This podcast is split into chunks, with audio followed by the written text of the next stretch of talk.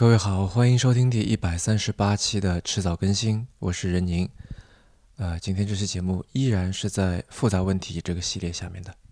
今天我想来谈谈集体这个话题。上周我去楼下扔垃圾的时候啊，在电梯口看到一张告示啊，说小区里面组了一个业主群，然后要大家一起来讨论，来解决疫情当中出现的种种事情，比方说进出控制啊。呃，电梯消毒啊之类的这个这些事情，而大概是在二月初呢，我接到过一个街道打来的电话，来问说之前有没有去过湖北啊，家里有几个人一起住啊，然后还留了联系方式，说如果万一出现有一些呃发热啊、咳嗽之类的这个症状，一定要跟他们说，他们会尽力帮忙解决的，帮忙应对啊。那么对方在电话里面说的还挺客气、挺委婉的。我猜可能因为毕竟在正月里面说啊，如果你生病什么这种话，这个感觉好像有点不太吉利啊。然后我就跟锵锵说了这些事情。那说实话，在疫情之前，我们也就交点物业费，其实连隔壁邻居都不认识啊，更别说参与小区里面的这些议题、这些事情了。而在那个电话之前，我甚至从来都没有直接的感受到过街道的存在。我看好些朋友也在说啊，在这件事情之前，从来没有那么清晰的意识到自己身上“武汉人”这样的标签，也没有意识到身份证上面的这个“湖北省”这三个字会对自己的生活、对自己的这个工作产生那么大的影响、那么大的不同。他们很多人其实只是户口在武汉，春节压根儿就没有回去过，就待在北京或者上海或者别的地方，啊，或者出去旅游了。但是大家都知道，尤其在疫情爆发的初期。你身份证上面的武汉市或者说温州市啊，我们浙江的这三个字会给你带来多么大的麻烦，多少不公正的对待，多少排挤甚至歧视。而无论是日本送来的物资上面的诗句，还是日本目前看来正在逐渐升级的这个肺炎疫情和他们的应对思路，相信都让大家体会到了东亚文化圈的深厚根基。嗯，我觉得这看起来好像比开几次东亚青年运动会都要来的有效。在疫情当中，我们很多人都处在居家隔离的状态，一个人、一个家庭、一个小区、一座村庄，甚至一座城市，都处在或多或少被与呃社会的其他的部分隔离开的一个状态，切割开的一个状态。而有意思的是，我发现我们的集体感反而增加了。从最小的单位来看，我们作为家庭成员的责任感增加了。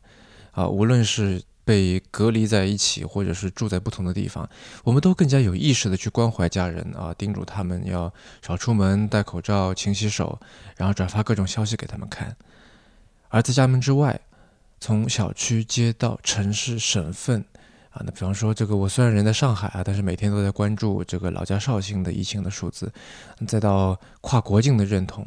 都在这次疫情当中受到了强化。那当然，作为一个中国人，我感受最强的、观察到最多的，还是中国，呃，或者说中华民族这个概念的全面深化和拓展。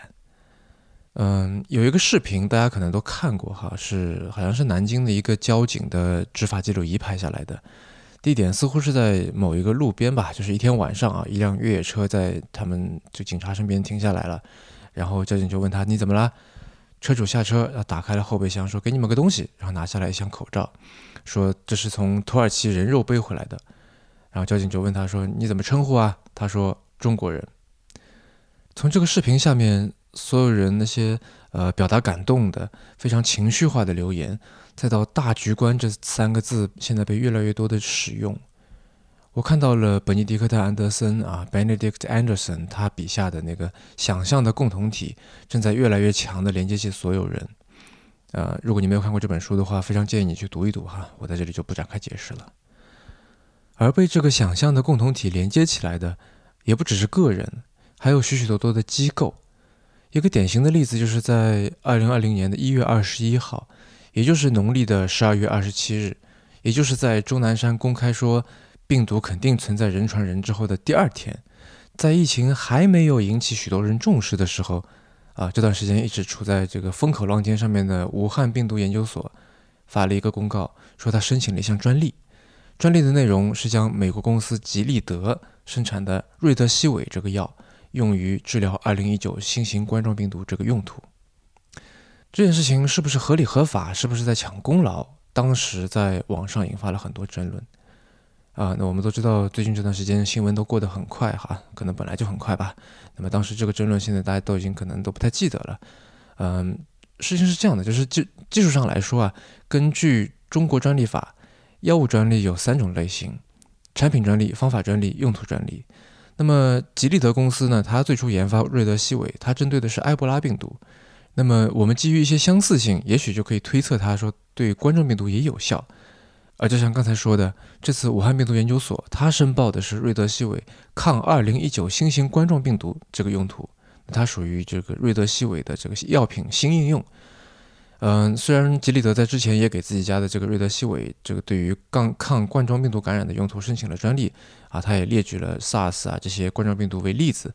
但是其中没有提到2019新型冠状病毒，因此呢，这个从技术上来说。武汉病毒研究所申报的这个新的用途专利是没问题的，但是这件事情引起争议啊，是因为大家觉得，那的确，吉利德在给瑞德西韦对于抗冠状病毒这个用途进行这个申报专利的时候，没有提到2019新型冠状病毒，但那是因为那个时候根本没人知道有这个病毒呀。你一个研究所应该去研制新药啊，你现在这样拿人家美国的药来申请中国专利，那算是个什么事儿呢？的确，嗯，虽然专利上来说啊，发现老药的新用途当然也属于科研范畴，但是武汉病毒研究所的这次专利申请，它背后的这个科研含量，那应该说是比较低的。那大家就在猜了，但是他说他是不是奔着钱去的呢？我觉得应该也不是，因为在宣布专利申请的那篇公告里面，他这个武汉病毒研究所就这样写。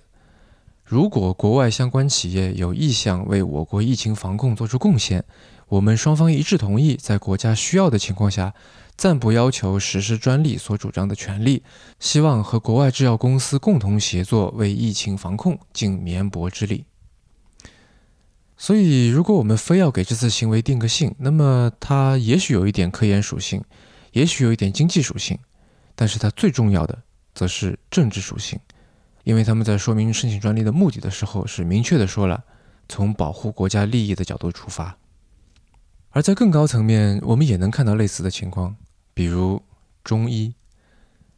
一月二十二号，也就是武汉病毒研究所申请专利之后的第二天，国家卫健委发布了新冠肺炎的第三版诊疗方案，开始加入中医。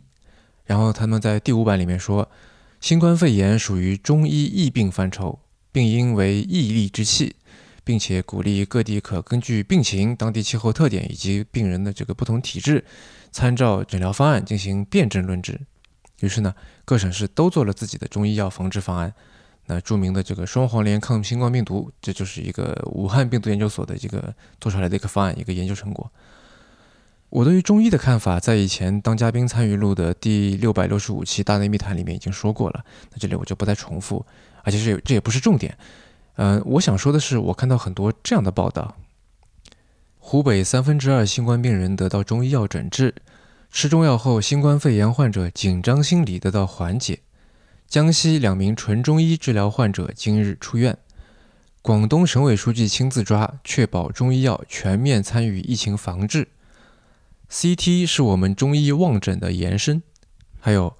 二月十二号，国家卫健委。中医药管理局再发通知，再次强调防治工作中建立健全中西医协作体制，组建省级专家组时要含有一定比例的中医专家，确保患者第一时间用上中药。跟河南卫健委要求各相关机构要全面落实中西医协同诊疗机制，没有中医医师参与治疗的定点医院要立即安排，确保至少有一名中医医生参与，提供中医治疗意见，确保所有确诊病例尽早。及时全病程使用中医中药，显然这里有许多医学以外的因素在起作用。那虽然有很多喜欢中医的朋友看到这些可能会很高兴了，但是我们好像还是可以问很多问题，比如为什么我们不说湖北三分之一新冠病人得到纯西药诊治？为什么不说江西有许多纯西医治疗患者出院？呃，广东省委书记亲自抓，确保西医西药全面参与疫情防治呢？为什么要确保使用中医药？医院、医生、病人为什么没有权利不用中医药呢？以及出院是不是选择治疗手段的时候唯一的金标准呢？那我们知道，在零三年治疗 SARS 的时候，使用了很多激素类药物，导致病人当时虽然是出院了，是痊愈了，但是后续出现了类似好像股骨头坏死之类的非常严重的后遗症。而我们看到最新版的第六版诊疗方案当中，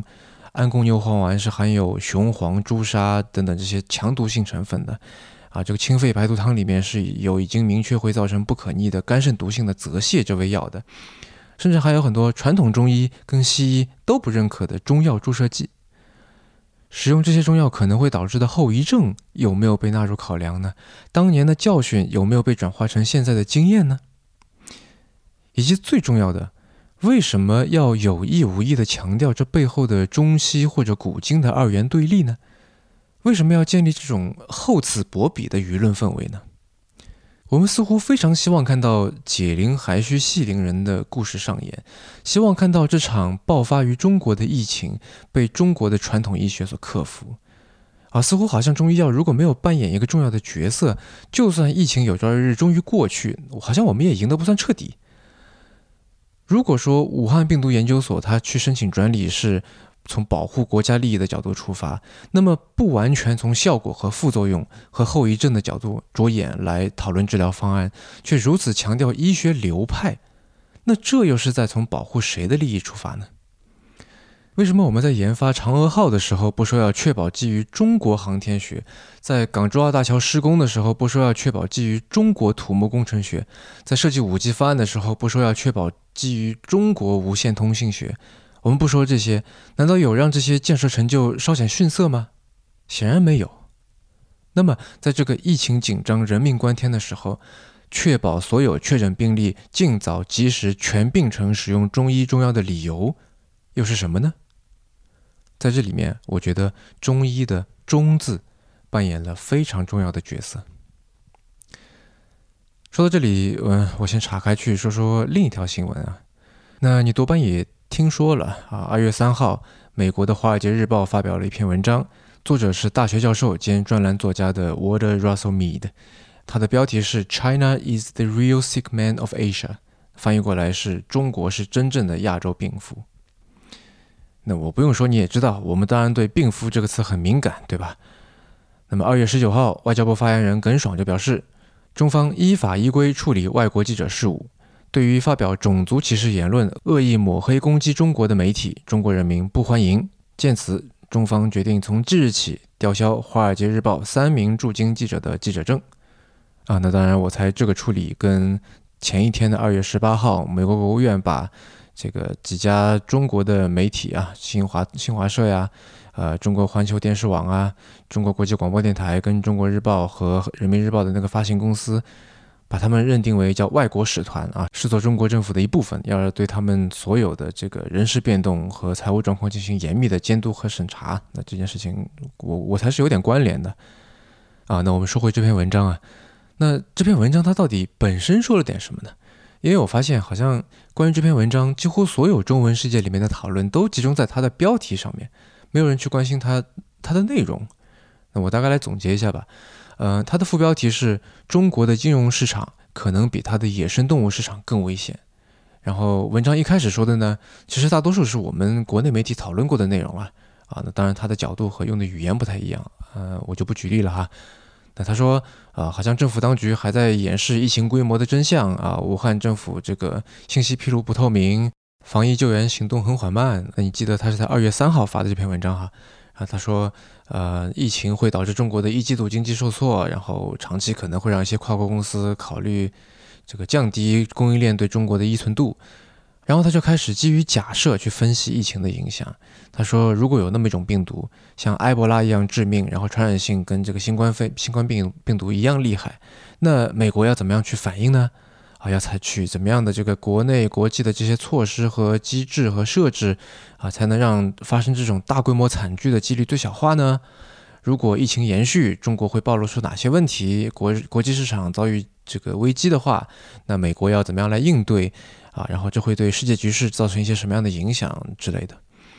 然后文章最后他说，二十一世纪是黑天鹅的时代，从九幺幺到特朗普当选到英国脱欧。啊，这么多低概率、高冲击的事情已经彻底改变了世界秩序。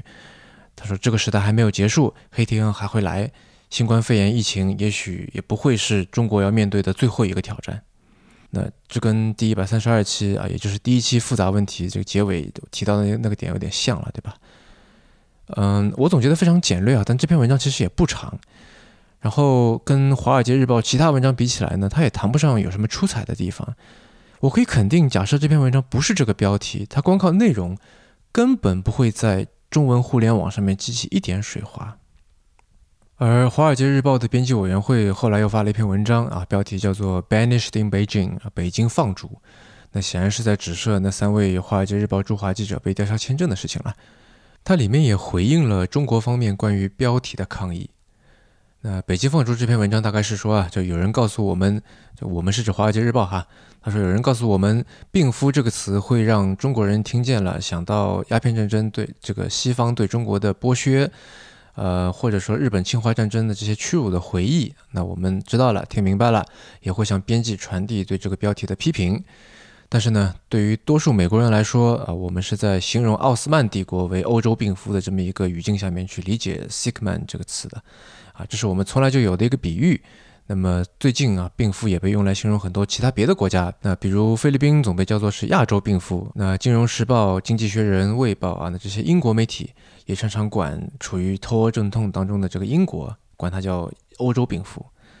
而且他们还补充说，二零一六年中国的《环球日报》转载过一篇路透社的文章，开头就把埃及称作中东病夫。